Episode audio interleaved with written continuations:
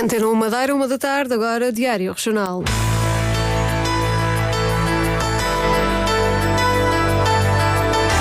Antena 1 Madeira. Informação. Um alerta do diretor da UCAD. As associações sem fins lucrativos não devem facilitar a organização de festas de finalistas. Em causa está o consumo de álcool pela parte de menores. A Escola de Hotelaria e Turismo vai voltar a ter um curso de guias de montanha. A escola, que voltou à esfera pública, comemora amanhã 56 anos. Sindicato dos Professores da Madeira contratou uma equipa do Instituto Superior Técnico para realizar um estudo sobre o desgaste dos docentes da região. Diário Regional da uma da tarde, edição da jornalista Lília Mata, controle técnico de Miguel França.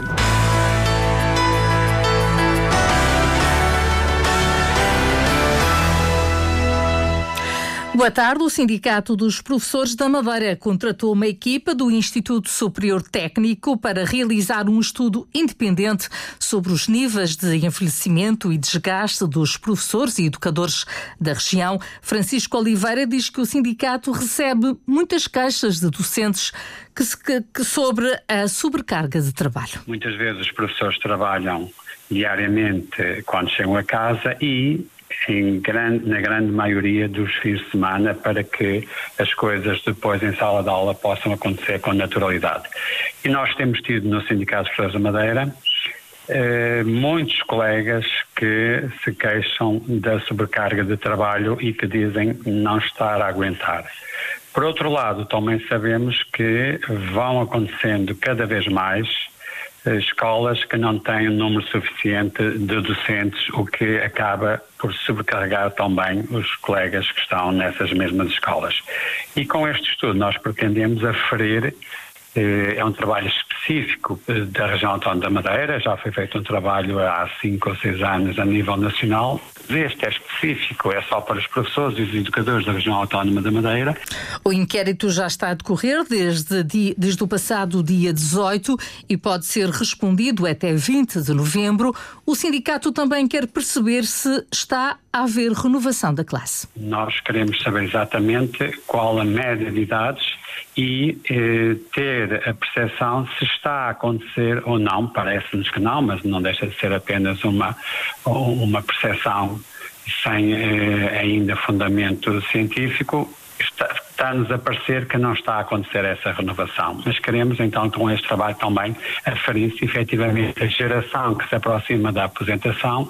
Está a ser renovada, está a ser substituída por uma nova geração de professores e educadores. Com os resultados deste inquérito, que deverá abranger 30% dos docentes da região, o sindicato pretende depois adequar as lutas à realidade. Há dados que apontam para uma percentagem de entre 3% a 5% dos professores uh, que se encontram de baixa. Ora, Francisco Oliveira garante que muitos precisavam de meter baixa, mas na verdade continuam a trabalhar dado o estado dos professores e educadores, eh, se todos os professores e educadores que vêm ao sindicato pedir ajuda porque estão completamente esgotados, se eh, metessem baixa, nós então aí teríamos números muito mais elevados. Isto é o que nós achamos em função dos casos que vamos atendendo aqui no sindicato.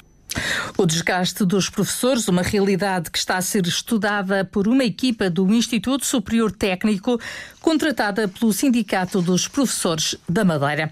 O diretor da Unidade de Intervenção de Comportamentos Aditivos e Dependências pede às associações sem fins lucrativos que não facilitem no apoio à organização de festas de finalistas com o objetivo de isentar os estudantes do pagamento de taxas. No programa Hora 10, conduzido por Marta Cília, Nelson Carvalho lembrou que, em caso de incumprimento da lei, a responsabilidade é das associações. Muitas vezes o que é que acontece aqui? Fazem-se festas, vou dizer, obviamente. Associações sem fins lucrativos. Exatamente, das várias áreas da, da Madeira, que dão o seu nome para desta forma isentarem os estudantes. E eu acredito que tal que o fazem de boa vontade. Sim. O problema é que se acontecer alguma coisa, alguma consequência, como por exemplo eh, a lei do álcool ser eh, prevaricada, alguma situação clínica, algum acidente por aí adiante, a responsabilidade é deles. E o que eu chamo a atenção e, e peço para as associações não se associarem, passa a redundância, a estas situações, a estas festas. Sim. Uma das associações que se une aos estudantes na organização destas festas é a Associação Portuguesa das Pessoas com Necessidades Especiais. Felipe Rebelo, o presidente da associação, já está envolvido nestes eventos há quatro anos e diz que nunca viu nada assim. Nós fazemos para o bem, que é para angariação de fundos para os jovens ter a sua festa de finalista, ou a viagem de finalista, neste caso, como nós tivemos na nossa altura. Nós tínhamos bailes, tínhamos matinhas, sempre o vácuo. Agora estamos aqui toda a gente a se armar em, em populistas hipócritas. Temos as regras. As regras são para ser cumpridas. Tenho consciência tranquila que não foi apanhado ninguém uh, menor a ser uh, a consumir nos bares do baile. Foi apanhado em flagrante delito. Os delitos são crimes pequenos, está a perceber? Em flagrante. Não foi. Até PSP tem isso no seu relatório. As comas qualquer que me diz já não vem de casa. Mas vai-se fiscalizar a Avenida do Mar, à frente da Zona Velha, que eles comprem bebidas nos supermercados e vão para lá beber. Andamos a fiscalizar isso. Andamos a fiscalizar os bares que vendemos nós. Mas andamos aqui a brincar agora, de repente. É, este é um caso sério, é um atentado à saúde pública. Felipe Rebelo, diretor da Associação Portuguesa das Pessoas com Necessidades Especiais, minimiza o problema levantado pelo responsável pela Unidade de Comportamentos Aditivos e Dependências na Antena 1 Madeira. Ainda este ano, a Escola de Hotelaria e Turismo da Madeira vai disponibilizar um curso pós-ensino secundário, um curso de guia de montanha. Também vai disponibilizar uma oferta formativa preparada para trabalhadores no ativo que pretendam atualizar e melhorar conhecimentos no setor. Estas são algumas das novidades de uma escola que, após 13 anos, regressa à gestão pública sob a tutela da Secretaria Regional da Educação. O jornalista Marco António Souza esteve hoje de manhã a acompanhar uma aula teórica dos alunos do terceiro ano do curso técnico de pastelaria e cozinha. Je vais alors na aula de francês, os alunos aprendem todo o vocabulário ligado ao setor da hotelaria e restauração, mas é das aulas práticas que Luísa Pinto gosta mais. Trabalhamos nas várias secções, somos distribuídos todas as festas, que é quando temos cozinha, e na pastelaria fazíamos várias coisas Luísa Pinto prefere pastelaria, já André Jardim a cozinha. Eu aprendi a fazer vários pratos, entre o polvo lagaredo e o bacalhau com brauas. O luso-venezuelano está na Madeira há 5 anos. Na escola de hotelaria aprendeu a confeccionar milho à moda da Madeira. Não pode ser de farinha pan da Venezuela, tem que ser uma especificamente para o milho. Depois a água a ferver, assim deita a farinha e vai mexendo. E quando já não está tão líquida, se não está mais espessa, deitar a cubo. Os 13 alunos estão a terminar o curso que dá equivalência ao 12 ano do ensino regular, Beatriz Castro tem um objetivo, ter um negócio próprio. Vou tirar mais um pedaço de formação para seguir a meter um pedaço no, também no, no mercado de trabalho, mas tenciono ter um espaço só meu, onde eu possa mostrar o meu lado da, da arte da cozinha. 13 anos depois, a Escola de Hotelaria e Turismo da Madeira regressa à gestão pública, sob a tutela do Governo Regional. Rui Moisés, o diretor pedagógico, descreve as novidades formativas. Um curso que pudesse ir ao encontro um, do novo perfil de turista que nós temos na Madeira, criando um curso de informação e animação turística. Temos também uh, formação ao nível pós-secundário. Uh, por exemplo, proximamente, ainda este ano civil, uh, se iniciará o curso de guias de montanha para pessoas com o 12 ano. Outra formação fundamental será para os ativos, portanto, trabalhadores de hotelaria e turismo e que estejam empregados, mas que precisem de formação contínua. A Escola de Hotelaria e Turismo da Madeira tem atualmente 173 alunos divididos por 12 turmas. A Escola de Hotelaria e Turismo completa amanhã 56 anos de existência.